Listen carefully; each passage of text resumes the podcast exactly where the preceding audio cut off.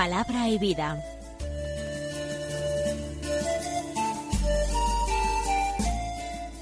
Con el padre Manuel Horta desde Sevilla.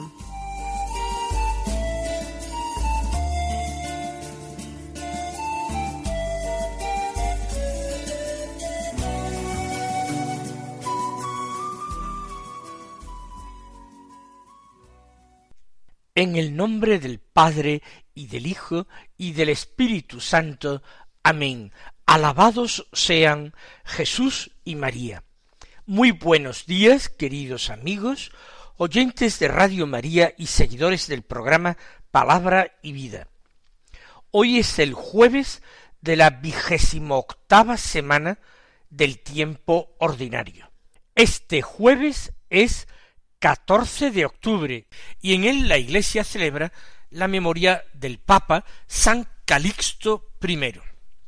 Es un Papa de la antigüedad, que es venerado como mártir, pero de cuya vida se sabe muy poco.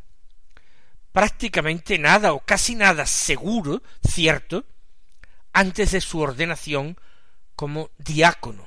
Parece que nació esclavo y que su amo le había confiado la administración de los bienes.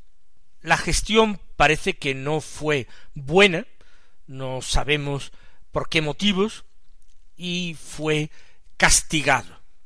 Por este castigo fue arrojado en prisión, pero luego sacado para que recuperase la mayor cantidad posible de dinero perdido. Pero después fue detenido otra vez por armar eh, pues confusión y alboroto en una sinagoga judía de la misma ciudad de Roma. No sabemos si esto estaba relacionado con su deseo de recuperar dinero para su amo. Lo cierto es que fue desterrado y enviado a Minas, en Cerdeña. Allí trabajó en condiciones durísimas durante algunos años hasta que fue eh, acogido a un indulto del emperador y volvió a Roma. En Roma conoció al Papa Ceferino, que confió en él, lo ordenó diácono y lo hizo administrador de la catacumba de la Vía Apia. A partir de entonces a estas catacumbas de la Vía Apia se las conoce como catacumbas de San Calixto, aunque él no fuera enterrado nunca allí. En esta tarea cumplió adecuadamente su tarea de administración. Fue ordenado diácono, presbítero, a la muerte de Cefrino, fue elegido como sucesor suyo por el pueblo de Roma. Eso sí, algunos en Roma más rigoristas se opusieron a él, como también se habían opuesto a Ceferino, acusándolo de hereje. Pero Calixto combatió valientemente a los herejes, adopcionistas, y murió finalmente en el año 222.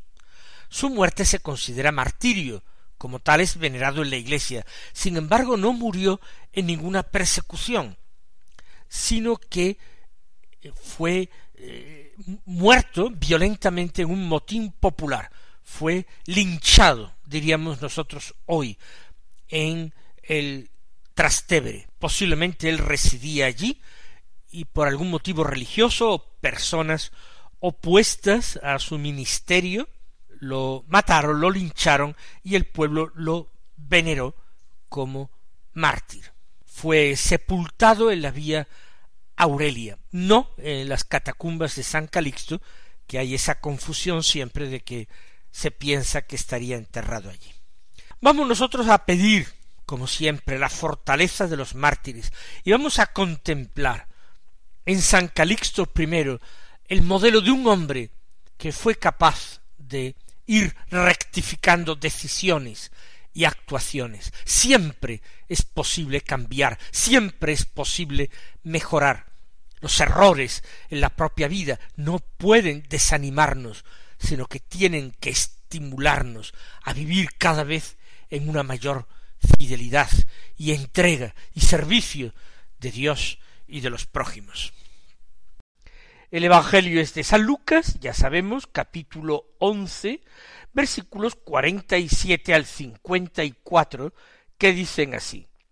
En aquel tiempo dijo el Señor, ay de vosotros que edificáis mausoleos a los profetas, a quienes mataron vuestros padres.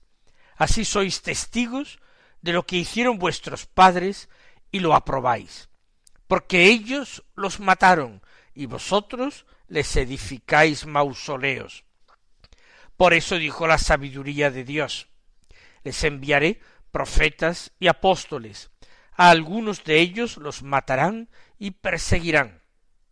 Y así a esta generación se le pedirá cuenta de la sangre de todos los profetas derramada desde la creación del mundo, desde la sangre de Abel hasta la sangre de Zacarías, que pereció entre el altar y el santuario. Sí, os digo, se le pedirá cuenta a esta generación. Ay de vosotros, maestros de la ley, que os habéis apoderado de la llave de la ciencia, vosotros no habéis entrado, y a los que intentaban entrar se lo habéis impedido. Al salir de allí, los escribas y fariseos empezaron a acosarlo implacablemente y a tirarle de la lengua con muchas preguntas capciosas, tendiéndole trampas para cazarlo con alguna palabra de su boca. Ayer eh, veíamos este enfrentamiento mm, difícil, duro, entre Jesús y unos fariseos y maestros de la ley que lo han invitado a comer, pero con el deseo de espiarle, de encontrar motivos de condena en sus palabras o en sus obras. Y Jesús, que se encuentra muy eh, a disgusto entre ellos, viendo su comportamiento, su falsedad, lanza una serie de malaventuranzas o ayes. En primer lugar, contra los fariseos. Pero después, un doctor de la ley, que quizás no fuera fariseo, toma la palabra para decir, Maestro, diciendo estas cosas, nos ofendes también a nosotros. Se refería al grupo de doctores de la ley que estaba allí presente, invitado en aquella comida.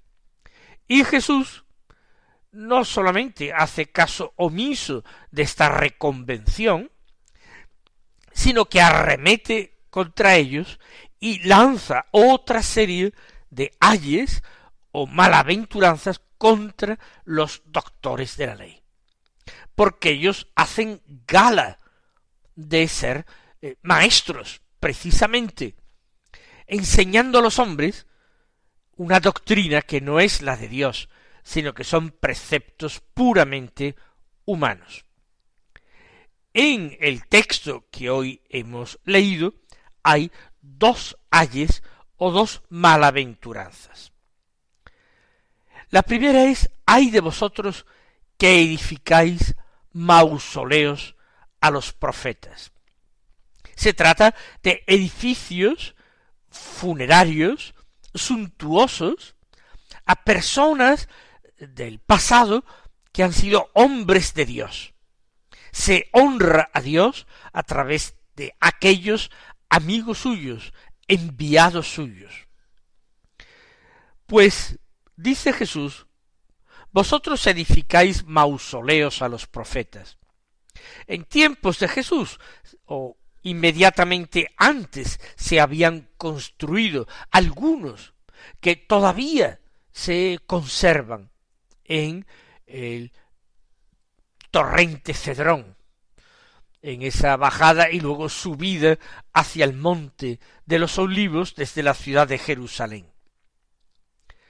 Pero eso que parece algo piadoso, algo que han pues promovido doctores de la ley, Jesús encuentra una mentira, una falsedad subyacente y de entrada dice esos profetas a quienes mataron vuestros padres.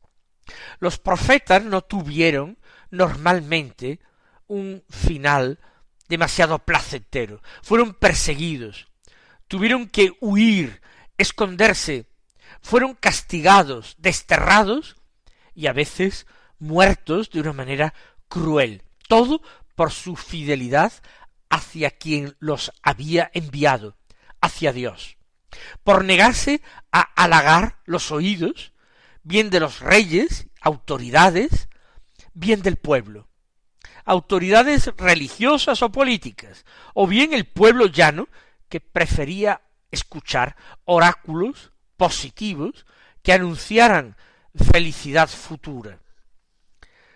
Jesús conecta la muerte de los profetas con la historia de Israel. No pensemos que esos profetas fueron perseguidos y matados por extranjeros, por enemigos del pueblo de Dios. Fueron los mismos miembros del pueblo de Dios, sus reyes, sus autoridades religiosas y hasta el pueblo llano, quienes colaboraron directamente en la muerte de los profetas. Y esos doctores de la ley, que ahora presumen de piadosos y promueven la construcción de mausoleos sobre las tumbas de los profetas, son hijos descendientes de los que fueron sus asesinos. Esto lo conecta Jesús para que no se envanezcan por su historia. A quienes mataron vuestros padres, dice el Señor. Así el Señor saca una conclusión. Sois testigos de lo que hicieron vuestros padres y lo aprobáis, porque ellos los mataron y vosotros les edificáis mausoleos. Testigos en un sentido amplio, reconocen la muerte injusta de los profetas, pero ellos se reconocen miembros de ese pueblo del que salieron los profetas pero del que salieron también los asesinos de los profetas. Aprobáis, dice Jesús, lo que hicieron vuestros padres, porque colaborasteis en la suerte de los profetas, la muerte, pero después esas tumbas gloriosas. Es una curiosa forma de razonar del Señor, pero enfurece a aquellos doctores de la ley que captaron muy bien lo que el Señor quería decir. Por eso, añade Jesús, dijo la sabiduría de Dios. Les enviaré profetas y apóstoles, algunos de ellos los matarán y perseguirán. La sabiduría de Dios aquí es de alguna manera la ciencia de Dios, el designio oculto de Dios, la voluntad de Dios. Todo lo había previsto Dios. Dios había previsto enviar profetas y apóstoles. ¿Para qué? Para atraer a su pueblo a la conversión. Pero había previsto siempre, en todos los casos en que se produjo, la mala recepción que se iba a hacer de aquellos apóstoles y profetas, de aquellos enviados a hablar de su parte. Lo preveía Dios. A algunos de ellos los matarán y perseguirán. Entraba en sus planes. Aquellos malvados no consiguieron silenciar a Dios ni oponerse a sus designios.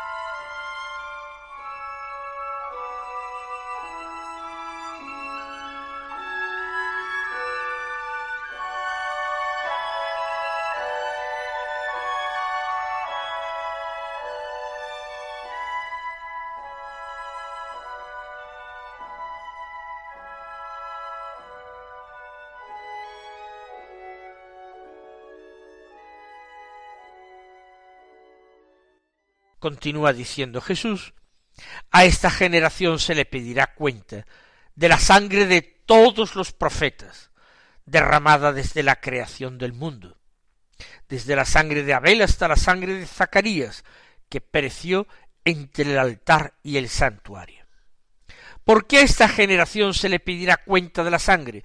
Se le pedirá la cuenta de la sangre de los profetas a todas las generaciones. Todos de alguna manera están implicados en esa muerte. El Señor nos está ya también enseñando a nosotros que también nosotros tenemos parte en la muerte del profeta con mayúsculas, del justo con mayúsculas, del mártir con mayúsculas, que fue Jesús. El Señor murió por nuestros pecados, en el sentido de a favor de nuestros pecados, como víctima de propiciación por ellos, como sacrificio expiatorio por ellos, por ellos, pero también a causa de nuestros pecados, por culpa de nuestros pecados. Estamos en la misma situación de aquellos fariseos que se jactaban de algo cuando eran los hijos herederos causavientes de los asesinos de los profetas. Se les pedirá cuenta de la sangre de todos los profetas, habidos y por haber, desde la creación del mundo hasta el final. Y Jesús cita a Abel, el justo, el que fue matado por Caín, en definitiva, por los celos o envidia de su hermano Caín, porque el sacrificio de Abel era aceptado por Dios, agradable a Dios. ¿Y quién es este Zacarías que pereció entre el altar y el santuario? El segundo libro de las crónicas nos habla de él en el reinado de Joás fue un sacerdote, un tal Joadá, que ayudó mucho al rey.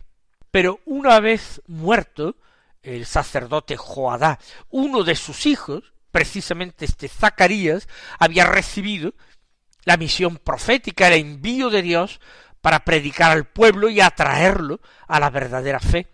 ¿Por qué? Porque bajo el reinado de Joás había empezado a practicarse la idolatría, con el consentimiento del rey, o por lo menos con un rey que se desentendió de ello, que miró para otra parte para no enfrentarse al pueblo y hacerse impopular. Esto es muy frecuente. No ya obrar mal, sino no corregir el mal cuando se tiene obligación de hacerlo.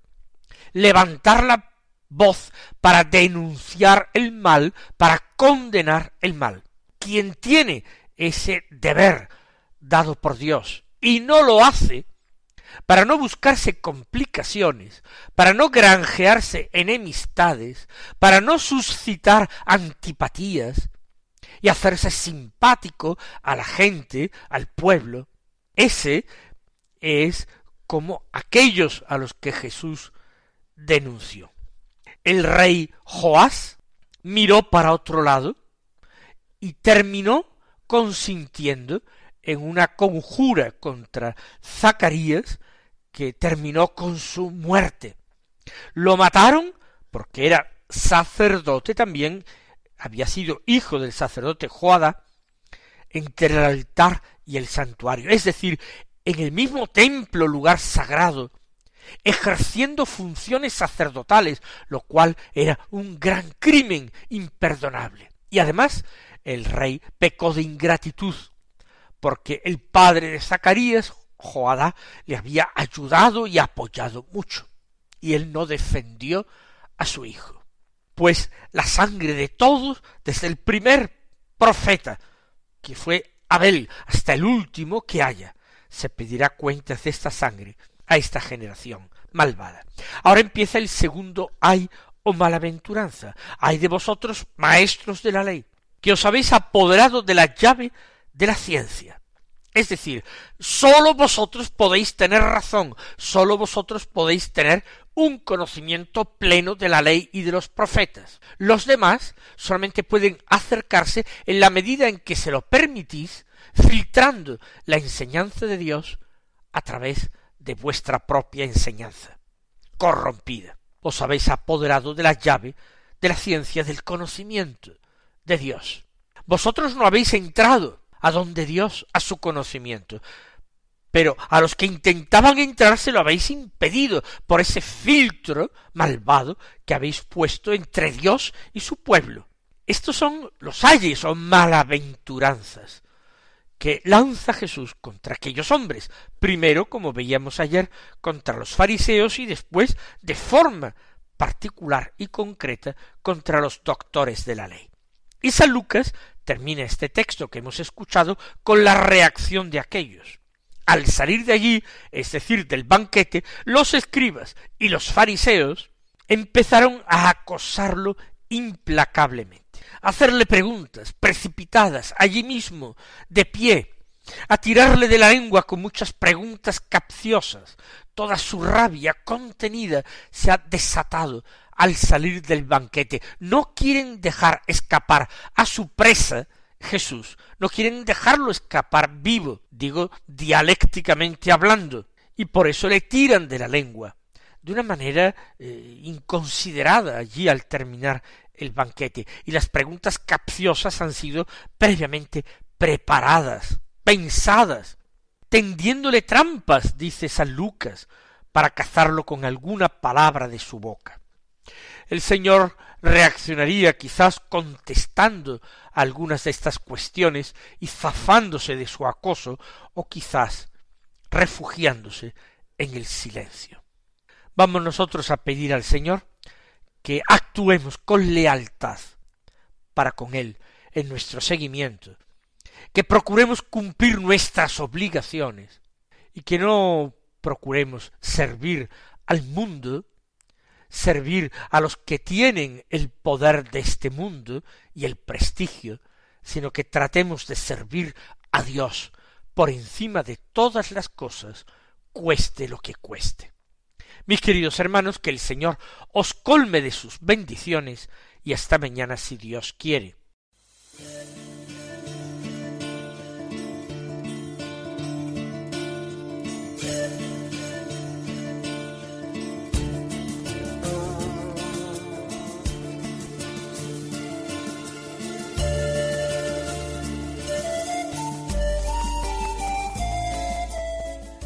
Concluye Palabra y Vida un programa dirigido desde Sevilla por el padre Manuel Horta.